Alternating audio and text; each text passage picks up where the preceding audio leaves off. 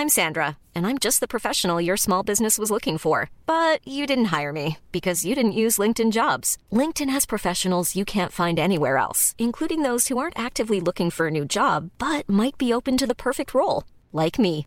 In a given month, over 70% of LinkedIn users don't visit other leading job sites. So if you're not looking on LinkedIn, you'll miss out on great candidates like Sandra. Start hiring professionals like a professional. Post your free job on linkedin.com/people today.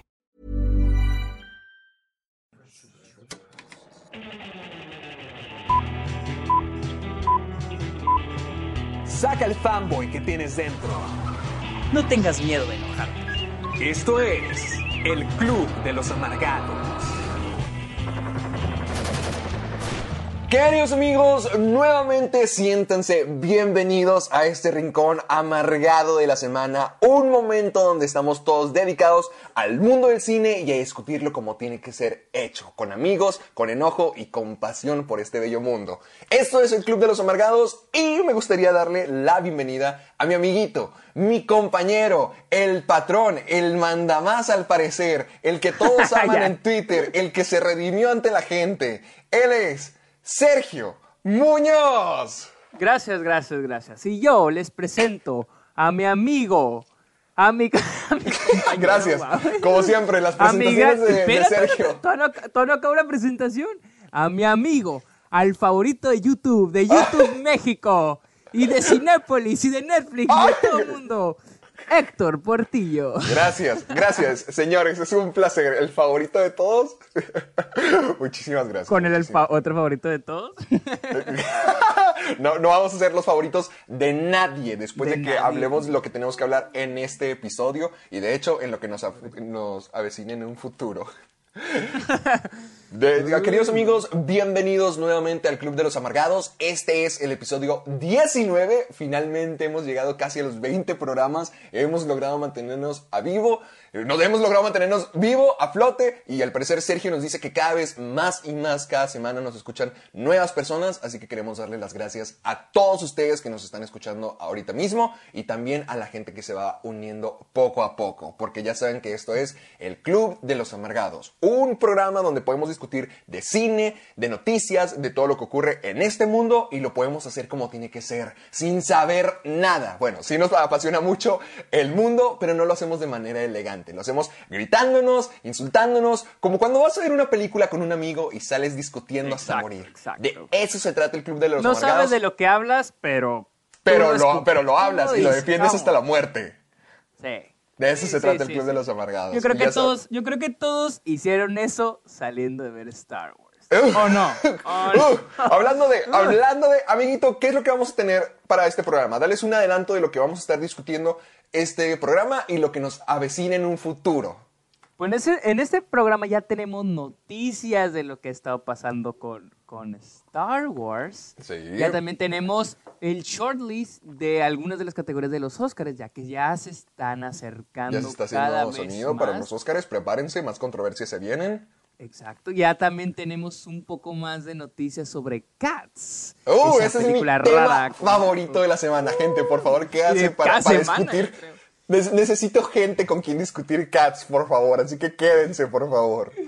Ay, Dios. Y ya salió el tráiler de la nueva película Christopher Nolan. Además, además, ustedes saben, cada fin de semana, bueno, cada episodio tenemos una película de la, se- de la semana. Este, en este preciso episodio que están escuchando, no vamos a tener eh, película de la semana porque vamos a dejar la conversación de, de Star Wars, obviamente, para un episodio, Episodio. aparte, como, como sucedió con Joker, como sucedió con Joker. A ver, háblales un poquito más de nuestro plan. Héctor. Sí, haz de cuenta, nosotros, cuando salió la película de Joker, ambos estábamos en la idea de que, wow, es una película gigantesca. Obviamente la gente va a querer que la discutamos a profundidad. Y, y, eh, nosotros se nos ocurrió hacer un episodio especial del Club de los Amargados para Joker.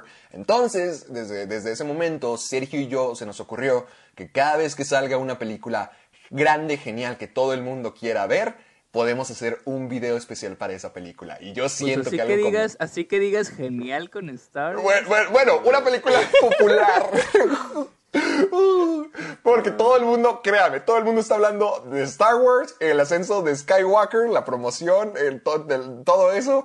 Y créanme, van a querer quedarse con nosotros el miércoles. El miércoles que subamos la segunda parte del episodio 19 del Club de los Amargados, van a poder escuchar nuestra crítica entera, nuestra discusión entera de Star Wars, el ascenso de Skywalker, porque vamos a subir algo de una hora. Y créanme, hay mucho, mucho, mucho que hablar de esa película. Por eso queremos darle toda la oportunidad. Así que ahorita mismo es- están escuchando esto el lunes, que es el día donde se están subiendo los videos de los, bueno, el podcast del Club de los Amargados. Y el miércoles vamos a subir el episodio especial del ascenso de Skywalker a Spotify, el- el- la discusión entera. Y además, como Sergio, mi amiguito, ya va a estar aquí conmigo en mi misma ciudad, vamos a también grabar nuestra discusión de Skywalker en vivo. Vamos a grabarla, vamos a ponerla en un set y van a ver todo y vamos a subir una versión de los mejores momentos a YouTube para que estén atentos a todo, a YouTube, a Spotify para el episodio entero y también para que también disfruten este episodio de esta semana porque tenemos,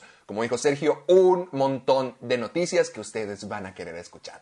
Sobre todo cosas que los van a hacer enojar porque ya quiero hablar de Cats. Así que, amiguito, ¿dónde nos pueden encontrar? Ágico. Ah, las plataformas, dije ágico. No, no, no, el programa, Las redes programa. sociales, eso hasta el final. Gracias, gracias. En Spotify, en iTunes y en iVoox. Y también nos pueden encontrar en mi página de internet, sergiomuñozesquer.com, diagonal amargados. Ahí están todos los episodios, todos, porque como sabrán en Spotify y iTunes hay, hay algunos episodios faltantes. Bueno, Sí, tenemos que ir borrándolos para hacer espacio en nuestro servidor. No somos millonarios, Exacto. no podemos mantenerlos todos. Así que tenemos que ir borrando programas para poder seguir haciendo Exacto, nuevos. exacto. Pero en la página que Sergio dijo, se pueden encontrar todos los episodios completamente y los pueden ver si se les pasó algunas si- noticias o si quieren escuchar una si se quieren poner al corriente.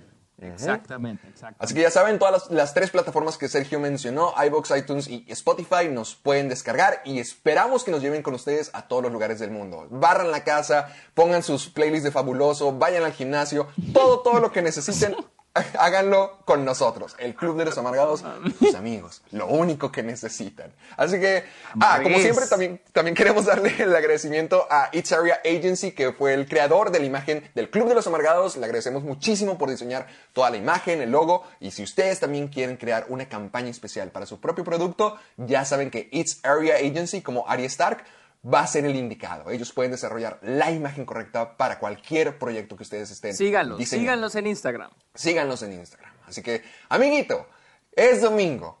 Esto se sube el lunes. Quiero enojarme ya. Dime, por favor, con qué vamos a comenzar.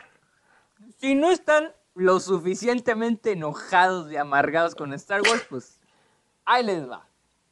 Pues empecemos con noticias de Star Wars, ¿no? Pues ya estamos hablando de Star Wars, pues vamos a empezar con noticias de Star Wars. Kathleen Kennedy, la que es la presidenta de Lucasfilm, la que está detrás de todo lo que han visto en los últimos años de Star Wars. La Kevin que- Feige de Star Wars, por ponerlo que- de alguna exacto, manera. exacto. No hay mejor concepto que, que se le pudo haber dado.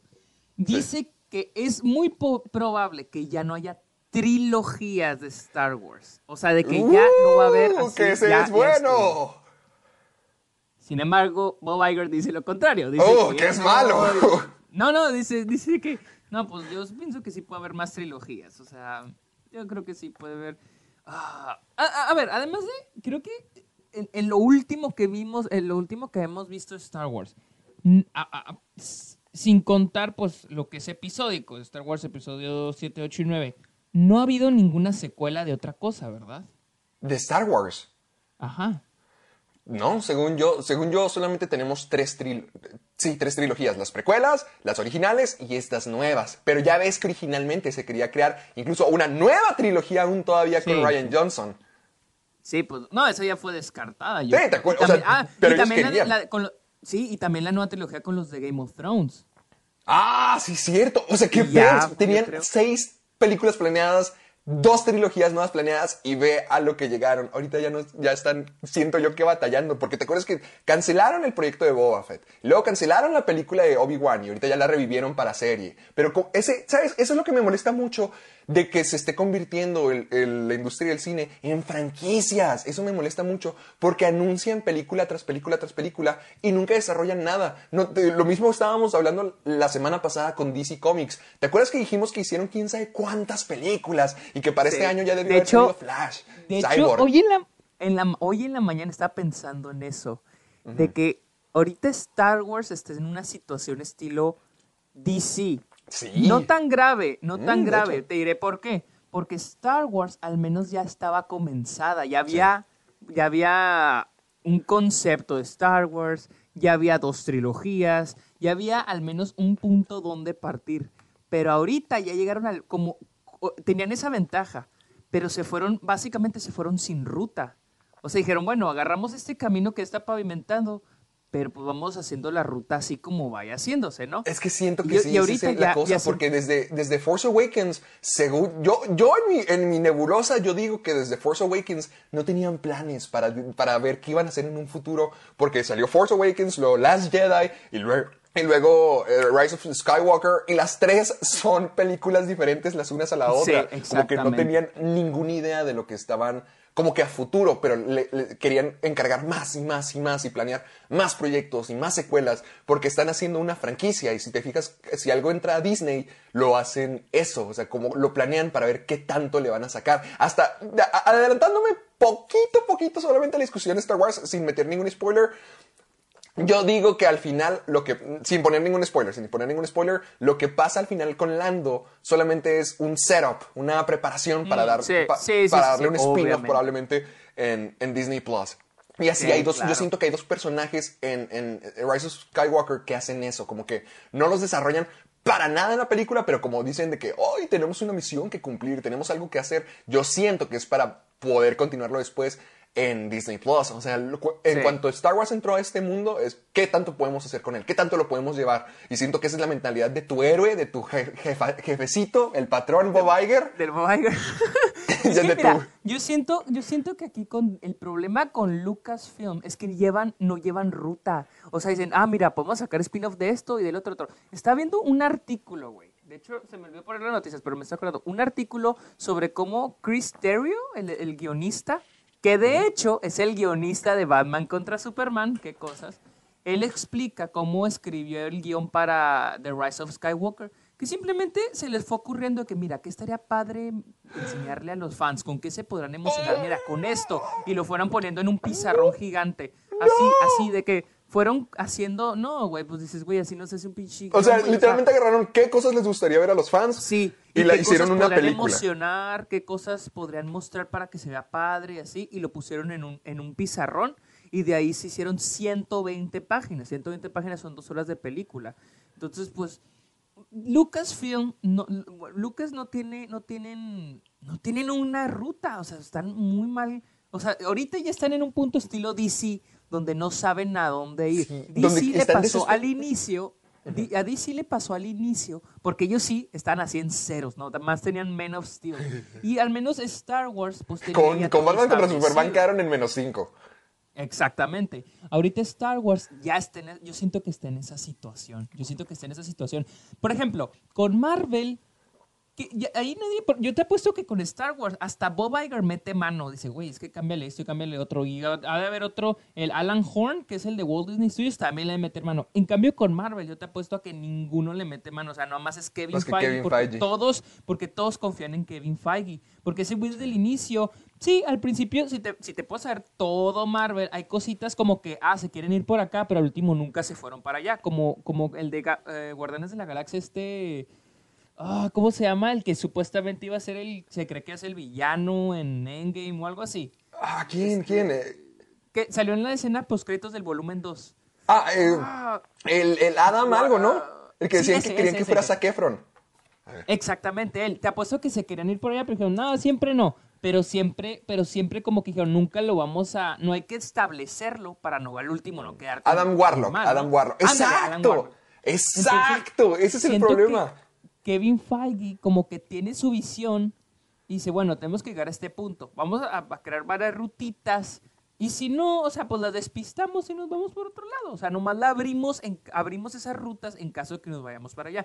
En cambio, con, con Star Wars, abren esas rutas, pero vienen grande y al último las dejan olvidadas. O a veces, o terminan en otro lado. O sea, entonces no es que ya quiero no hablar de. Star Wars por eso mismo. Eh, eh, eh, Es que ese es el problema. Siento, como tú dijiste, los cabos sueltos de Marvel son tan chiquitos que puedes hacerte la vista gorda y decir, bueno, no pasa nada, como lo de Adam Warlock. Pero en, en Star Wars, con las respuestas acerca de los padres de Rey, Exacto, acerca... O sea, cosas más sacan, que, que les dan mucha importancia. Sí, o sea, que le dice, que dicen, este es el conflicto principal de este personaje, no sabe quién es y no sabe quiénes son sus papás. O sea, cosas así no, no tenían plan para eso. O después de lo que pasó con Ryan Johnson.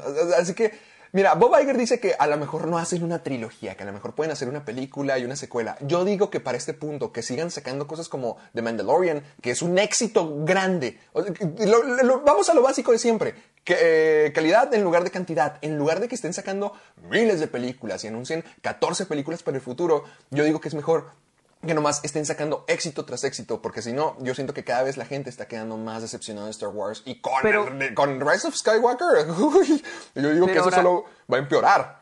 Pero aquí la, la cosa, la pregunta es lo siguiente. Generar más, más, este, ¿cómo te diré? Más contenido o generar más mitología o agarrarte lo que ya existe. Porque básicamente No. con, con, con, con las secuelas, básicamente hicieron, crearon contenido y pues se agarraron también del, pues de la, de la nostalgia, ¿no?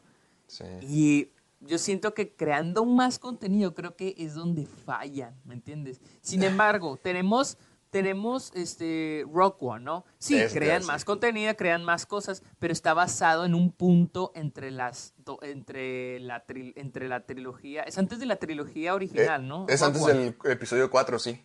Sí, exacto. Entonces, como que dices, ah, ok, esto, en es- este punto ya todo, no están generando más cosas, ¿no? Como en The Force Awakens, que te tienen que crear Mm. una nueva mitología, y esto pasó después de, esto está pasando después del, re- el- del regreso del Jedi, y, y con Rogue One siento que no, dicen, ah, bueno, esto está ocurriendo aquí, todo lo que, todo esto ya existe, de las, solo es crear personajes nuevos, obviamente, pero pues básicamente es en un punto ya existente de la saga. Yo siento que ahí es donde Disney creo que sí puede, puede irle bien, pero no sé si creando más contenido, porque al final del día, de alguna manera vas a terminar decepcionando a alguien. Sí. O sea, al, al último vas a decepcionar a Pero, alguien. ¿sabes? Es mejor decepcionar a los fans. es- porque los fans siento yo que son los que más. O sea, no decepcionarlos como que tengan una mala película, pero debería. Los fans de Star Wars son. Y es, vamos a la siguiente noticia. Ryan habla sobre el control creativo en Star Wars y sobre lo que es darle en la boquita a los fans lo que quieren. Ok, Yo- ok, a ver. Mira, dímelo, Ryan dímelo. ¿Qué dijo Ryan Johnson? ¿Qué dijo Ryan Johnson? Johnson Oye, pobre, pobre hombre, o sea, el sujeto está haciendo películas geniales, el sujeto que está haciendo Knives Out, que quizá podría ser mi película favorita del año y todo el mundo siempre va a recordar a Ryan Johnson en Star Wars como el sujeto que lo arruinó o el sujeto que no nos dio lo que queríamos. Sí, sí, todas siguen. Y hay gente que lo culpa por The Rise of Skywalker. Ay, por favor, ya, ya. No, ahí sí, ahí sí, ahí sí- sí ya no tuvo la culpa para nada. Rise of Skywalker. No, sí, yo... eh, Pero bueno, eso lo vamos a dejar. Ay, es que esa es la cosa que no podemos hablar. Bueno, ¿qué, qué dijo Ryan Johnson? Ryan Johnson dice, el que, a los que no sepan, él fue el escritor y director de The Last Jedi. Él dice, eh, habla un poco, y habla un poco sobre el control creativo en, en el proceso de The Last Jedi y dice que es un error darle solamente, dedicarte en una película a darle de comer básicamente a los fans en vez de desafiarlos. ¿Tú qué opinas? ¿Tú qué opinas? Ok, ok. con- con- Escúchame, yo tengo la, la, la de respuesta para eso, porque lo pienso todos los días. En cuanto estoy solo, cuando me baño, pienso en eso. Te voy a decir. Ah, ok. No, porque el, el- el- el mo- el momento del baño, el momento de reflexión más importante del mundo. sí, sí, sí, es cierto, es cierto, también lo he pensado. Exactamente, exactamente. Es donde se indagan estas dudas. Y lo que yo he llegado a la conclusión es que a- a- a- hasta, bueno, no quiero decir nada, pero creo que yo en mi entrevista de Star Wars hasta pude hablar un poquito con J.J. Abrams acerca del tema. Y yo opino algo parecido en este sentido de que los fans siempre creen saber qué es lo mejor para, para su Exacto. franquicia, sea lo que sea, siempre quieren saber qué es lo que podría resultar mejor para el producto, pero no es así. O sea, nosotros no somos escritores, nosotros no conocemos las, la- las franquicias, no conocemos también los personajes como detrás de todo el proceso creativo, ¿sabes? Mientras que más conoces, tú que incluso trabajas en Disney, yo que trabajo entrevistando a algunas personas, sí empiezas a apreciar el mundo del cine de una manera diferente y te das cuenta de que sí, es arte, es hermoso y es creatividad, pero también es una industria y hay algo detrás de todo esto. Y eso, algo como Star Wars o algo como Star Wars, Marvel, DC, todas las franquicias grandes siempre van a tener fanáticos que van a querer algo, porque con esto ya existen referencias, ya sean los cómics, libros, incluso Star Wars que tiene las leyendas y todo el material que ya no es canon y que la gente le apasionaba mucho. La cosa es que un escritor no está hecho para adaptar ese material, para volver a darles a los fans lo que ya tienen o para volver a darles lo, lo mismo, pero con otros personajes y con otra piel. No, se supone que los, escritores, los que están detrás de estas películas, están para... Todas, todas las veces que nosotros estamos viendo una película y decimos, va a pasar esto, para eso está un escritor y un, director, para decir como que, no, eso no va a ocurrir y te vamos a sorprender de esta manera. O sea, lo- los, creativos tienen, según yo, tienen deberían de tener la visión de darle a la gente lo que no saben que quieren. La gente piensa Sí, que... sí, sí, sí. Sí, es que la gente piensa, así fue tienen que ser que- las cosas, así tienen que ser. Fue lo que no dijo, fue lo que vuelvo, vuelvo a repetir la frase que dijo Christopher Nolan. Deberíamos ponerle una placa a esa, ¿eh? ¡Ay! Dijo, la ponemos en, nuestra mesa de discusión del Club de los De Amargados. hecho, ¿eh? De hecho, sí. ¿qué Dijo, Christopher dijo? Nolan dijo cuando iba a hacer The Dark Knight, cuando empezaron a criticar a, a, a, a- Heath Ledger. como el Joker, Sí. cuando lo anunciaron, él dijo, hay que darle a los fans lo que quieren, no lo que piden. O sea, básicamente Eso. los fans no saben lo que quieren. Y es cierto, es, Es cierto. cierto. Y te diré porque eh, esto era algo que quería decir en la discusión, pero creo que este es el momento de... Dígalo, dígalo. Yo siento que, mira, los fans van a tener sus teorías, ¿no? Todos hacen sus teorías, ¿no? Y si la película concuerda con esas teorías, ah, no, no, pues no sorprendió nada, no, este, terminó siendo lo que, no, o sea, pues básicamente era lo que esperabas, muy, ¿cómo se llama? ¿Cómo se le dice? Muy, este, Predecible. muy predecible. Y si no cumple con las teorías, ay, pinches decisiones mal hechas. Ay, no, esas decisiones, malas decisiones, porque cambiaron esto y el otro, como en The Last Jedi, como en The Last Jedi. O como le hace Disney, como le hizo a Disney con The Force Awakens y intentó hacer con The Rise of Skywalker, pero ahí sí salió bien mal. Ay, sí salió bien, Re- ¿no? bueno, bueno, más bien, más bien nomás con The Force Awakens. ¿Qué dijo Disney? No nos la rif- no nos la jugamos, no nos arriesgamos y repetimos. el- porque básicamente Force Awakens es la del episodio 4, güey. Pero está bien buena. Force Awakens es mi película O sea, favorita de Star Wars, Sergio. Oh, no, sí, pero es, es la cuarta. Es la, es la cuarta película, todos sabemos. Y es lo que hizo Disney. Y esa es la segunda, la tercera, en la tercera ruta que hace, que hace Disney. Pues repetir la historia, meterle algunos personajitos y todo. Y lo- los fans que dicen, ay, es la misma historia. O sea, como te digo, siempre, digo, nunca vas a, a Ah, complacer bueno, a, toda la gente, ¿me entiendes? Sí, te entiendo. Y- es que, y por- mira, eh, mira, déjame te, te meto ahí. Porque tenemos la nueva trilogía y las tres fueron criticadas de diferentes cosas. Por ejemplo, The Force Awakens, como te dije, es mi película favorita. Pero esa fue criticada de ser un remake del episodio 4. Hasta Exacto. literalmente decían, eh, Finn es Luke, eh, Poe es Han Solo y Finn es así. O sea, cada quien como que lo estaban relacionando hasta personajes, tramas y todo. Como que eran versión eh, Star Wars Babies de, de lo que ya conocíamos. Pero de Entonces- Last Jedi por, de la, por, de Last no- Jedi la por meter por más cambiar cosas. todo. Ajá. Ajá, y luego esta Esta sí porque es una mala película. Es que yo siento que todas las críticas son válidas, o sea, no todas son tan malas como para mí, al menos, por ejemplo, The Force Awakens no me molesta tanto, aunque puedo admitir, sí, parece un remake del episodio 4, no me importa, la disfruto muchísimo, pero siento que todas las críticas sí son válidas de alguna manera u otra. La, la cosa es que dice, Ryan Johnson dice que quiere estar impresionado, que quiere sorprenderse, que quiere que lo, que quiere que lo, así como que le muevan todo el mundo, que lo recon- que las cosas se recontra- eh, recontextualicen. Pero es lo mismo de las Jedi. Ah, eh, eh, siento que este es un punto donde tenemos que llegar a, a un entremedio, porque al mismo tiempo Ajá. no quieres sorprender por sorprender. No haces las cosas, no haces un giro, no haces lo contrario solamente para como que quit- quitar la- el, el factor de predecible. No haces eso para, Es que, para shock. Mm, mira, Y, Es que y yo siento que eso es parte de- del problema de, de Last Jedi. Yo Mm, siento que, es que mira- se, se- se va tanto que pierde la dirección. Sí está bien No, es sorprender, que- pero siento que aquí es otra cosa diferente. Mira, es que yo con The Last Jedi a mí se me hace una buena película, ¿verdad? Las decisiones tomadas y todo lo que se cambió, es cierto, sí es mala como para, para una película. Para Star Wars. Ya, ya, Pero es una buena película en su cuenta. es- exactamente. Ahora, yo sí estoy de acuerdo con lo que dice Ryan Johnson. Sin embargo, él trabajó con la secuela, la segunda parte de una de la secuela de una, o sea, la trilogía De secuela de algo que, ajá. O Entonces, sea, tiene que tener en es- cuenta que va a tener una película antes y después. Y tiene que ayudar a que esas Y películas ya tiene, se no, ya, conecten. y ya tiene otras seis películas, otras, aparte de la que ya tenía antes, todavía hay otras Otras seis tres antes aparte. de esa.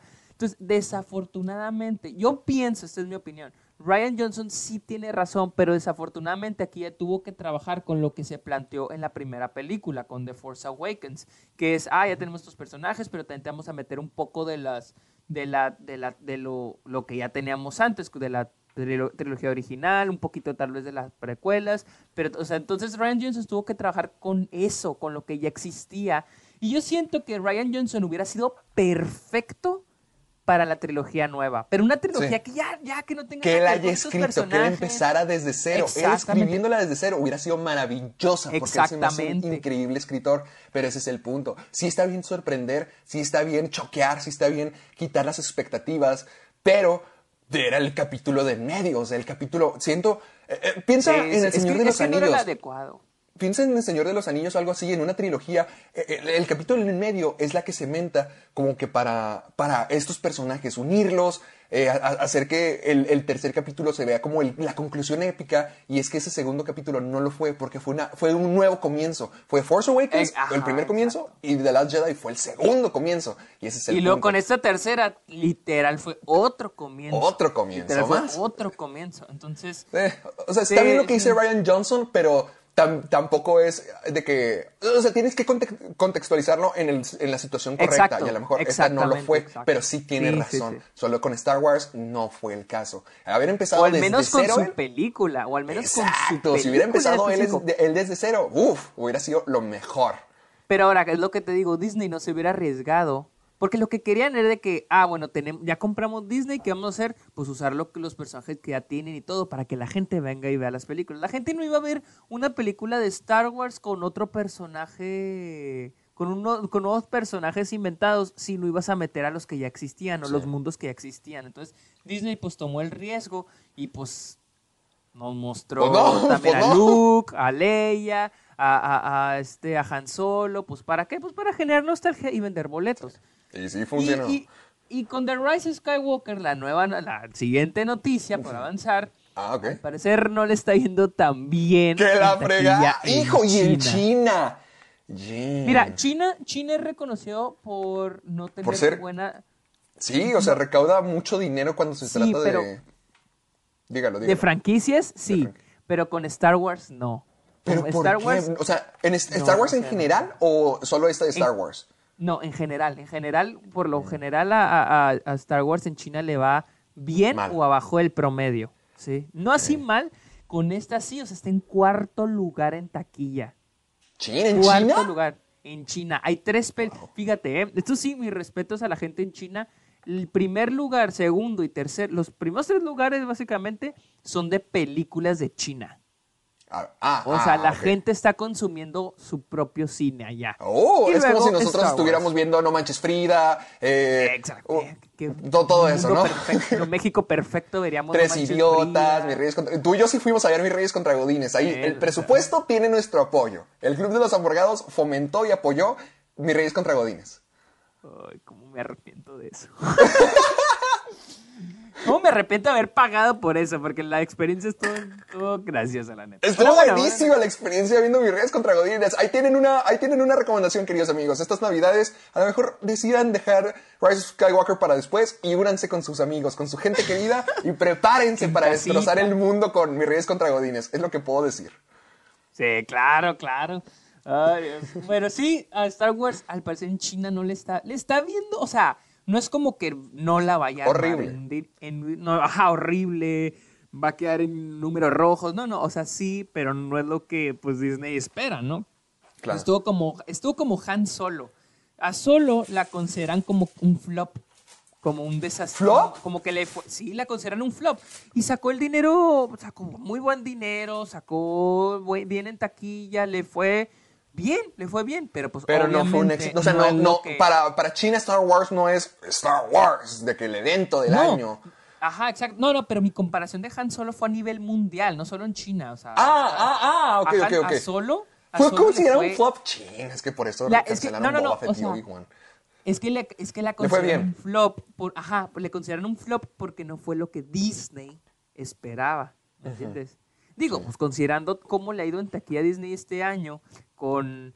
Ya, dejando afuera Endgame, porque esa ya. pues, un chingo de lana. Pero, por ejemplo, el, el Rey León, Aladdin, Dumbo, este. eh, Toy Story, pues Todo sacan lo de Marvel. millones de dólares, pero así un montón de dinero. Capitana Marvel, o sea, y, y a Han a, a Solo creo que creo que por ahí, no, la neta no sé, creo que puede decir un número random, sacó nomás 300 millones de dólares. Creo que a, ni- a- a nivel nacional, en doméstico, y 300 millones de dólares, pues. Este, pues no es. O sea, sí está bien. Es que se me hace raro, pero ¿cuál será la razón de que China no le guste tanto Star Wars? Porque lo Ah, que no sé. para, para la gente que no entienda tanto No, eh, esto, corrigiendo, mi, corrigiendo el número de Solo. Solo hizo 392 millones de dólares a nivel mundial. o sea, se quedó en 392 millones. Sí, a nivel mundial. No, eso sea, es, no, eso no. es como una película, no, no que sea poquito dinero, no es como, no, no soy Donald Trump diciendo sí es que me dieron flop, un sí es pequeño, un flop, güey. Eso sí ¿Cómo? es un flop, te voy a decir por qué. Porque el presupuesto de la película fue un 275 y literal nomás hizo 115 millones, 112 millones más de lo, de lo esperado. Agregale que han de ser como 50 millones, marketing. 100 millones de Marketing. marketing. O sea, digamos que nomás consiguieron 10 millones de ¿no? ganancia. Sí, y eso es, sí y eso es sí horrible. esto, sí. Y para hacer una película de Star Wars, güey. Ese es el pedo. Para Oh. hacer una película de Star Wars. Uy, Sí, no, no. En- no en sé qué China. En no sé lo por que- qué está pasando esto, porque la gente siempre se espera. Hasta China a veces tiene estrenos una o dos semanas antes. Sí, pero, pero China, China ha sido reconocido que la gente no, no ve tanto Star Wars. ¿Qué Lo que o sea, Transformers vive. Transformers güey, de Michael Rápido y Furioso. Rápido y Furioso. Rápido y Furioso también. O sea, se agarran también- de China. Pero yo siento que porque también, un- no sé, siento que va a haber un poquito más de inclusión y así. Tal vez, tal vez porque... Un Rose, Rose, más- tenemos a Rose en, es- en- en Star Wars, el Ay, personaje sí, más güey. popular. Ay, sí, güey. Claro, claro, sí, cómo no. Yo digo que Aquí ya Star Wars descansar Sí, hasta el miércoles, amiguito. Yo digo que vayamos Sí, al siguiente tema. y ya va, va, va. salió el shortlist para ciertas categorías de los Oscars, porque como les decimos, ya se acerca los Oscars. Eh, a principios de enero ya vienen los Golden Globe, ya están los... Uh, los ya vienen todas temporadas de premios, amigos. Y aquí ya tenemos a, a película internacional, ya tenemos a Los Ah. Miserables de Francia. Puta madre, pinche Francia, ¿por qué no agarraron por tres Lady Fire? Chingada madre. Van a perder. ¿Cuál, cuál, sea, cuál? La de Retrato de una mujer en fuego. No sé cómo se llama en español, pero en inglés se llama... Ay, on tipo Fire. Está- culto. Yo no he visto eso, ni siquiera había escuchado Ah. de eso. ¿No las has escuchado? Es una de mis películas No. favoritas del año. La vi en el festival, de hecho. Y fue la directora y las actrices y todo. Está, está buenísima, la amo. Recuerda que no todos vivimos en Nueva York, amiguito. es que le saco ventaja a esta pinche ciudad. Tenemos Dolor y Gloria de Almodóvar, que de hecho Antonio Banderas es uno de los favoritos a, a mejor Ah, ¿de actor. Dolor y Gloria? Sí, Dolor y Gloria. esa- Oh, esa yo quiero ver esa. Yo quiero ver esa. Tenemos y Parasite. Parasite ¡Oh, de la Corea Sur. ver! Será 25 de diciembre. Parasite, garantía Cinepolis. Vayan a verla. Probablemente también garantía de caja de películas. Ya la quiero ver. Garantía. Porque tú ya la viste como cuatro veces. La vi tres veces, ya está. ¿Cu- ¿Cuánto dura? ¿Cuánto dura? ¿Cuánto dura Parasite? Como dos horas y garra. Dos horas y garra. Ok, ponle dos horas, ponle dos horas veinte. Tres veces la viste. Eso significa que gastaste siete horas de tu vida viendo la misma película. ¿Y sabes qué? ¿Y sabes qué? ¿Qué? Valió la pena. Hijo, muere tipo desgraciado lo que no es tener nada Aunque que hacer. fíjate, que, aunque fíjate que ya le he pensado un poco más con el final y sí, uy, pero sí, pero está buenísima, me encanta, me encanta. Ya también tenemos, ya también tenemos el shortlist de mejor documental y Bueno, tenemos Apo- Apolo 11, esa está buenísima también. Apolo, los- Oye, ¿cómo es que ves todo esto? pues voy al cine y las veo, güey. Bueno, Apolo 11 Ay, bueno, es por- que es muy diferente allá en Nueva York decir, ah, déjame, voy a Bueno, ver el Apolo 11, nuevo documental Apolo 11. eh, africano, Apolo 11, que decir, déjame, voy a, a Cinépolis a ver Frozen 2. Es el pichicuete, güey. La luna. La de Apolo 11 salió como en marzo, pero hicieron un reestreno aquí eh, para IMAX. Está muy buena. O sea, literal, el documental no se trata, o sea, haz de cuenta, agarraron las, la- el- las imágenes de archivo de la NASA, las remasterizaron en IMAX y las pegaron narrativamente y contaron todo lo de... Literal, está muy padre. Pero en serio, la que sí les voy a recomendar, y, y Oh, es- ya está en el shortlist, es Midnight Family. Esta es una película mexicana, es un documental mexicano Uh, sobre ¿de qué una trata? familia, es sobre una familia que tiene una ambulancia en la Ciudad de México, porque yo no sabía esto, pero en la Ciudad de México solamente hay 45 ambulancias del gobierno. Y ¿En Ciudad de mucha México? gente- en la Ciudad de México. Y la gente, y mucha gente o, eh, tiene sus propias ambulancias privadas y van y ayudan a la gente y, y pues obviamente cobran, pero pues a veces no les pagan, ¿no? Y Midnight Family es una película que se centra en esta familia, la familia creo Ochoa, que se dedica a eso. Está neta, güey, buenísima, güey. Está neta con madre la vi. Esta también la vi el, el jueves, el jueves la vi en, en- aquí en el cine y está wow. Creo que en México se estrena el próximo en febrero. Eh, Neta, mis respetos. Ojalá sí llegue al, al- a ser nominada, porque en serio está No buenísima. suena nada. Yo no me sabía eso, no sabía que nomás había 45 ambulancias en Ciudad de México. Sí, o sea, nomás hay Que los demás 45. tienen ambulancias privadas y las comparten con la gente para ayudar. ¡Qué pex! ¡Qué pex! Está buenísima. en serio. Tenemos también mejor ah, soundtrack original. Al fin, esto, es- esto sí lo entiendo. A ver. Recuerda, este es, es shortlist. Estos son los que pueden quedar nominados. No Ah, son o, o las sea, todos los que están aquí finales. van a, van a... O sea, todos los que están aquí podrían terminar en los Oscars, Ajá, ¿no? Exactamente. Es como la, O sea, la, la preelección. eh, Exacto, exacto, exacto. No crean que es la nominación final. Ahí viene, eh, tenemos Avengers Endgame, ah, Bombshell, The Farewell, Far- Ford, con- Ford contra Eh, Ferrari. ¿cuál- todas esas son ok, de todas las que están aquí en la lista, ¿cuál, es, ¿cuál crees que sería la más posible que se lleve el premio? Ay, no sé. Mira, te voy a decir mis soundtracks favoritos de las que estoy viendo. Va. Mm, The Farewell, The Farewell. Joker, Joker. Ah, no. Joker es Marriage bueno. Story Marriage Story también está súper cool el, el soundtrack. y Us.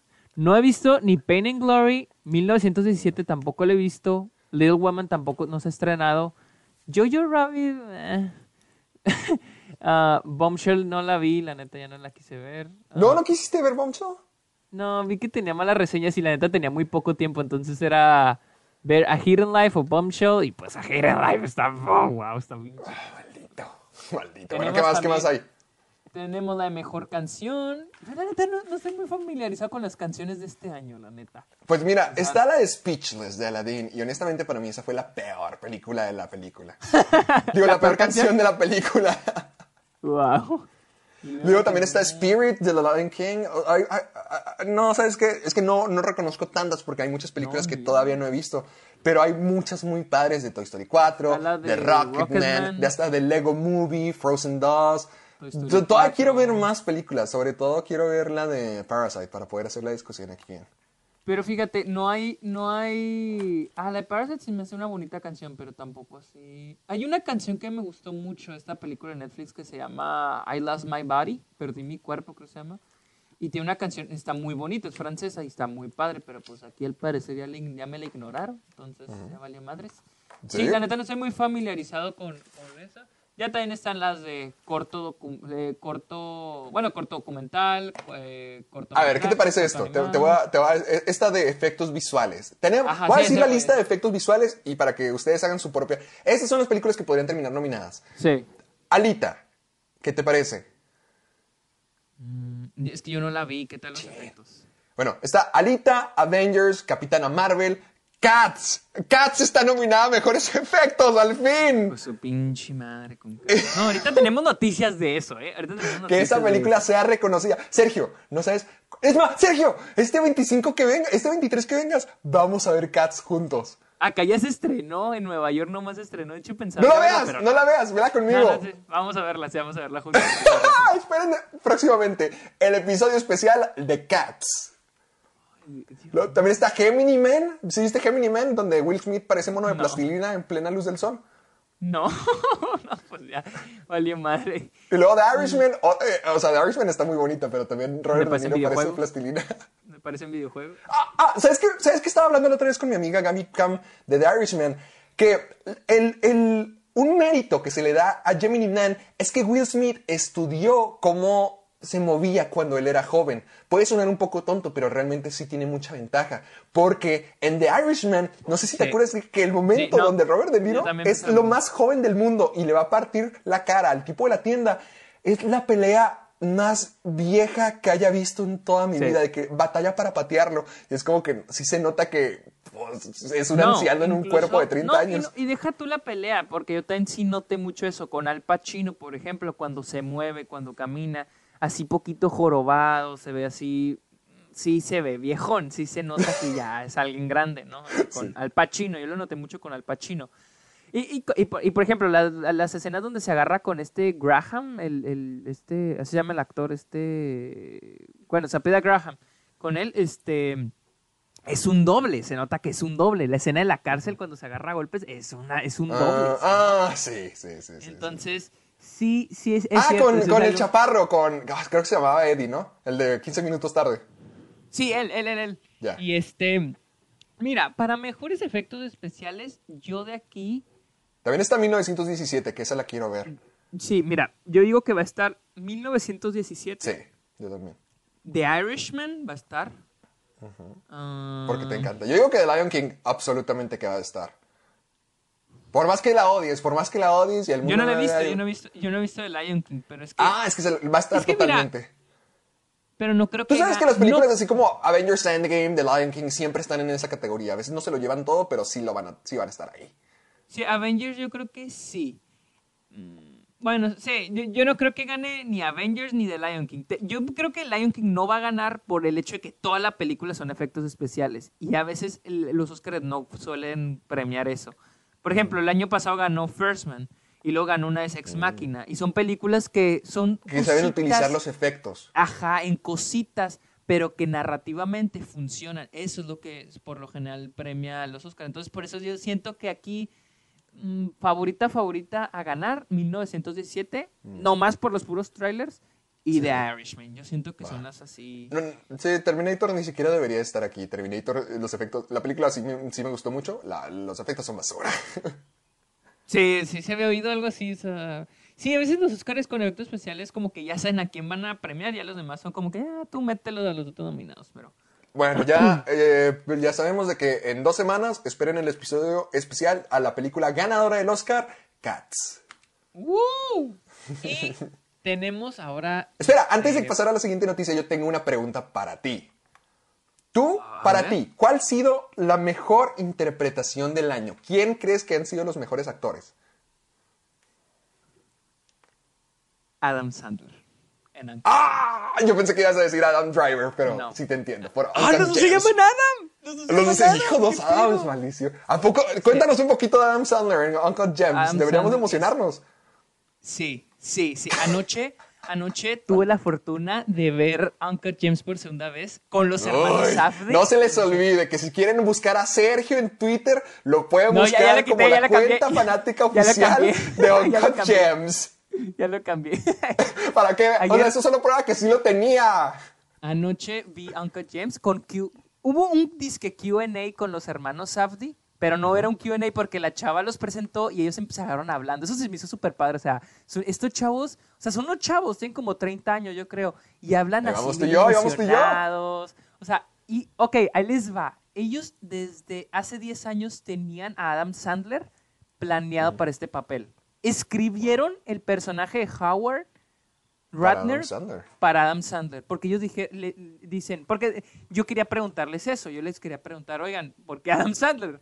Pero fue lo que lo Tú les querías que- preguntarte, o sea, tú te ibas Sí. a parar y decir, ¿por qué? Sí, sí, ¿Por sí. qué él? Sí, es que era un Q&A y eran preguntas y respuestas. Pero fue, literal, fue lo, pues era obvio. Era, es una pregunta que todos se preguntan, ¿no? Y ellos lo contestaron. Vean, el tamaño de Sergio. El, el sujeto estaba dispuesto a ponerse frente a los directores los en, un, en, un, en un mini recinto y decirles, ¿por qué? ¿Para qué le dan ¿Por trabajo qué, a ese cabrones? tipo? Él mismo no, lo no, dijo. no, la neta, la neta, Adam Sandler, yo siempre he tenido esperanza en él Y fíjate, fíjate la respuesta que dieron, ¿eh? Neta, se van a impresionar y yo me quedé wow, ¿eh? Ellos dijeron, nosotros queríamos a Adam Sandler porque pues nosotros crecimos viendo sus películas, ¿sí? Y pues muchos creen que son malas películas, pero hay algo muy en particular en ellas.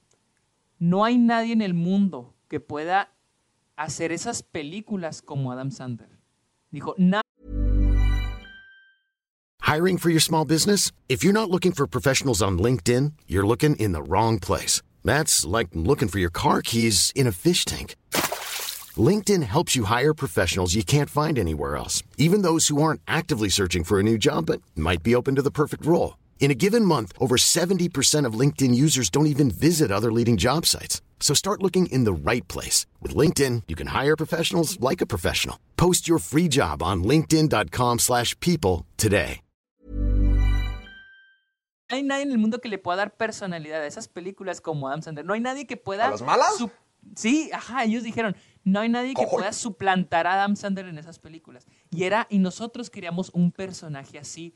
Nosotros queríamos que Howard, queríamos, no, queríamos que nuestra película tuviera ese, un poquito ese tono. O sea, Happy- o sea, querían más tono, son como niños. Exacto. eh, no. Happy Gilmore. Bueno, más bien las viejitas, las viejitas. Por ejemplo, Ah, dijeron, ah, yo pensé que estábamos queríamos- hablando de, de- No, no, no, Ese es más- mi hijo o No, cuidado no, con no. Big- no, no, habló de Big Daddy o, o- o, este mm, Ha- Happy Gilmore. Dijo, nosotros queríamos algo como, queríamos un personaje, queríamos al que interpretaba Happy- en Happy Gilmore, que era el protagonista, Adam Sandler. Queríamos eso, queríamos eso en nuestra película.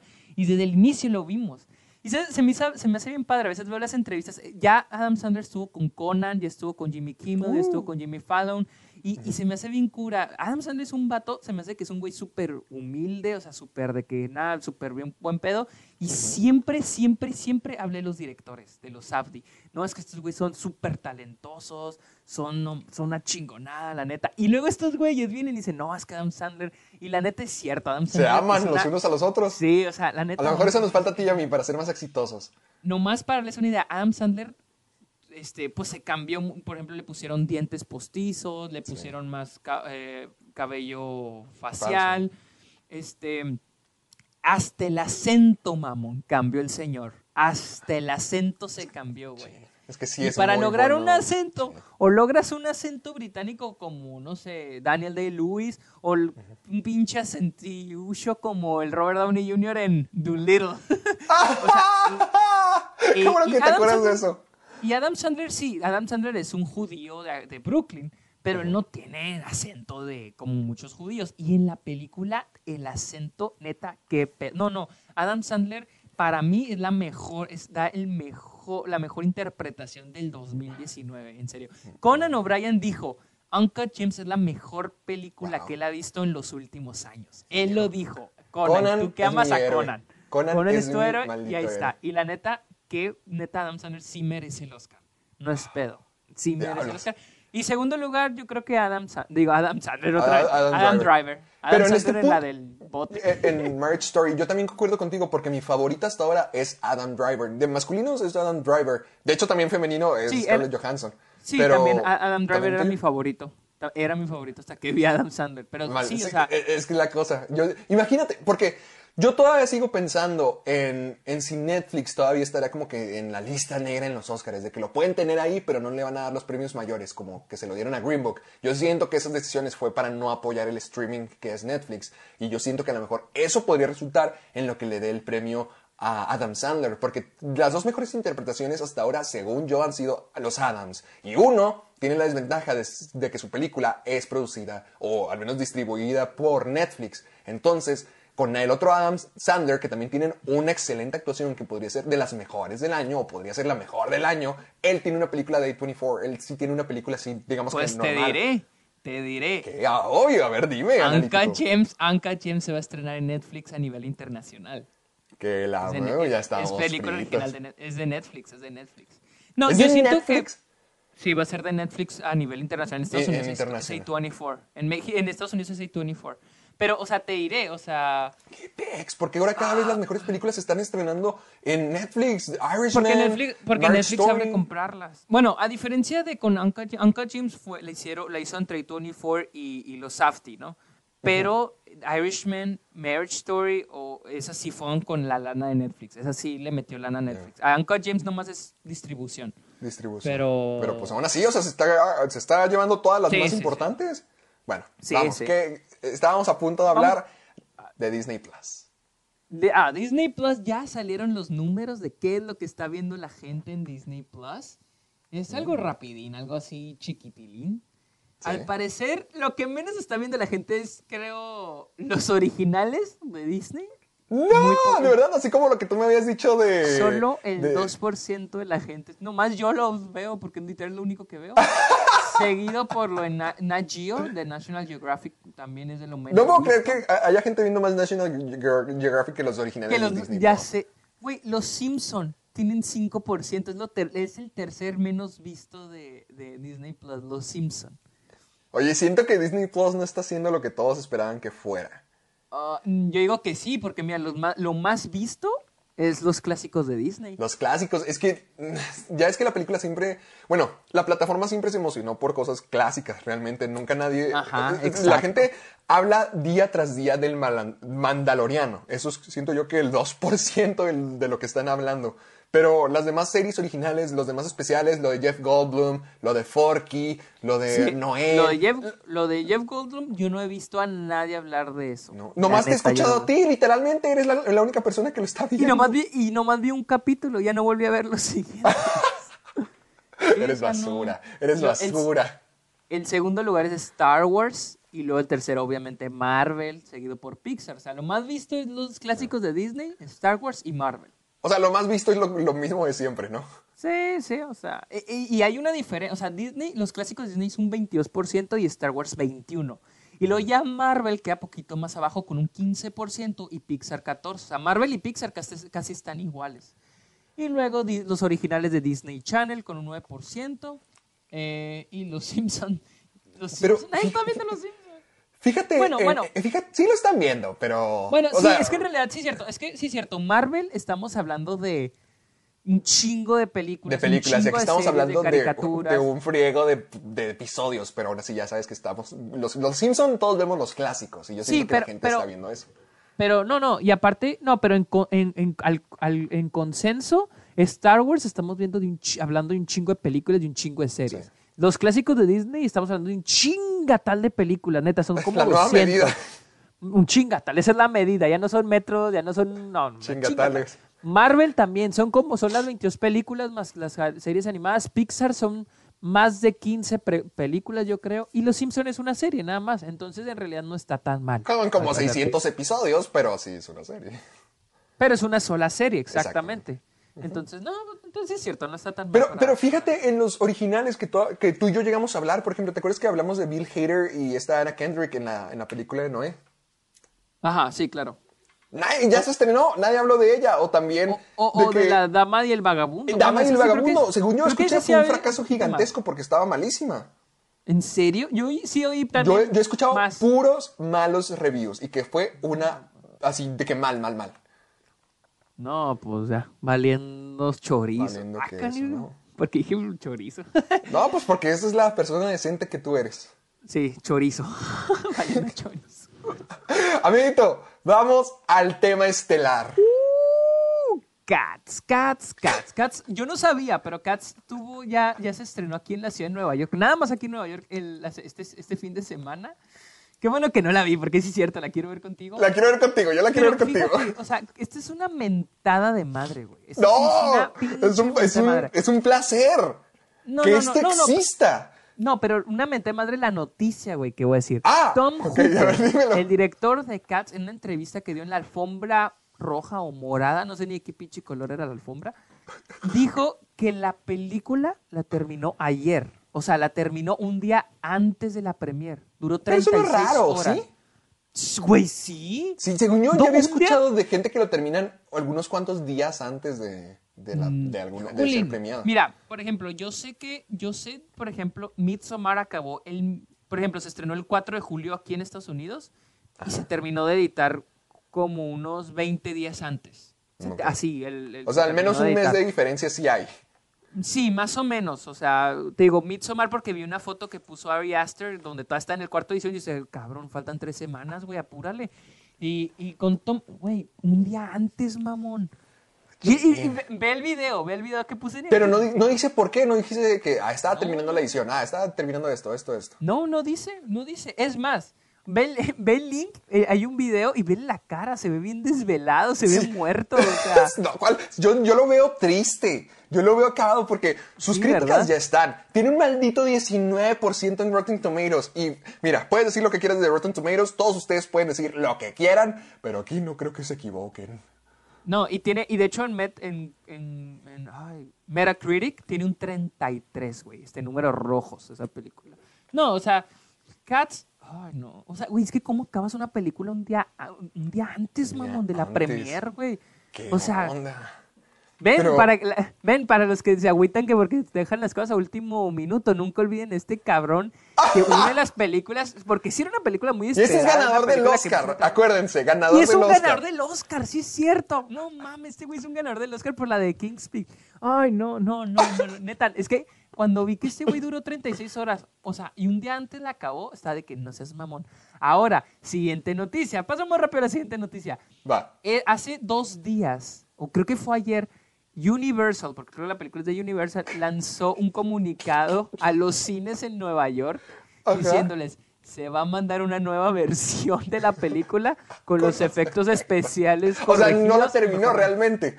Sí, no, no la terminó en realidad. De hecho, salió una foto donde se ve esta Judy Dench con, con su mano, o sea, su mano, su mano humana. En la cara, con decepción. Humana. No, no, o sea, a un lado Ah, humana. En la, se- Sí. en, en la película sale, en vez de tener pata de gato, tiene manos su humanas. mano humana y se ve. Y luego también dicen que a, a James Go- Gordon, ¿cómo se llama este güey que me cae bien James, también? James Garden.